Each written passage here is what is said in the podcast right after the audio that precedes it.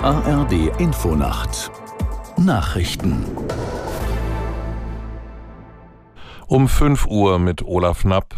In Duisburg hat die Polizei einen Terrorverdächtigen vorläufig festgenommen. Der Mann hat möglicherweise einen Anschlag auf eine pro-israelische Demonstration geplant. Aus der Nachrichtenredaktion Christoph Johansen. Nach übereinstimmenden Medienberichten kam der Hinweis von einem ausländischen Nachrichtendienst. Wie die Polizei mitteilte, wurde gestern am späten Nachmittag die Wohnung des Verdächtigen in Duisburg durchsucht. Der Mann wurde zunächst in Gewahrsam und später vorläufig festgenommen. Der Verdächtige soll im Internet gezielt nach pro-israelischen Veranstaltungen und dschihadistischen Inhalten gesucht haben. Nach Informationen des WDR sind die Behörden davon ausgegangen, dass er Zugang zu einem LKW hatte, den er für einen Anschlag hätte nutzen können. Wie konkret die Gefahr war, ist unklar. Die Union hat die Industriestrategie von Bundeswirtschaftsminister Habeck scharf kritisiert. CSU-Landesgruppenchef Dobrindt sprach in der Augsburger Allgemeinen von einer Bankrotterklärung. In den Vorschlägen fänden sich kein Wort zu wettbewerbsfähigen Unternehmenssteuern und keine Strategie zur dringend notwendigen Ausweitung des Energieangebots. Auch ein sinnvoller Vorschlag zum Bürokratieabbau fehle. Der grünen Politiker Habeck hatte gestern ein Strategiepapier vorgelegt, um die Lage der deutschen Industrie zu verbessern. Der Wirtschaftsminister setzt unter anderem auf einen vergünstigten Industriestrompreis, der aber in der Koalition umstritten ist. Israel hat UN-Generalsekretär Guterres aufgefordert, sein Amt niederzulegen.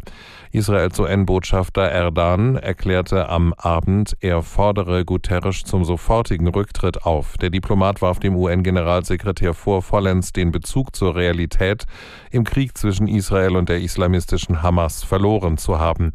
Guterres hatte bei einer Sitzung des Sicherheitsrats zwar die Terrorangriffe der Hamas verurteilt, gleichzeitig erklärte er jedoch, die Angriffe fänden nicht im luftleeren Raum statt.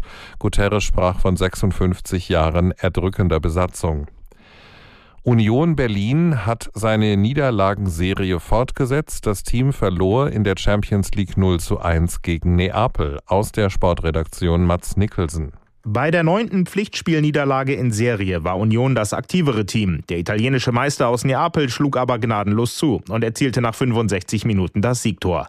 Union steht vor einem frühen Champions League aus. Bayern München liegt nach dem 3 zu 1 Sieg bei Galatasaray Istanbul klar auf Achtelfinalkurs. Galatasaray spielte eine sehr starke erste Hälfte. Zur Pause stand es 1 zu 1. Kane und Musiala schossen dann in der zweiten Halbzeit die Treffer zum Auswärtssieg. Borussia Dortmund ist noch sieglos und steht heute Abend in Newcastle unter Druck. RB Leipzig empfängt das serbische Top-Team Roter Stern Belgrad. Das waren die Nachrichten. Das Wetter in Deutschland am Tage entlang der Elbe oft trocken bis 16 Grad. Die Zeit, es ist 5.03 Uhr.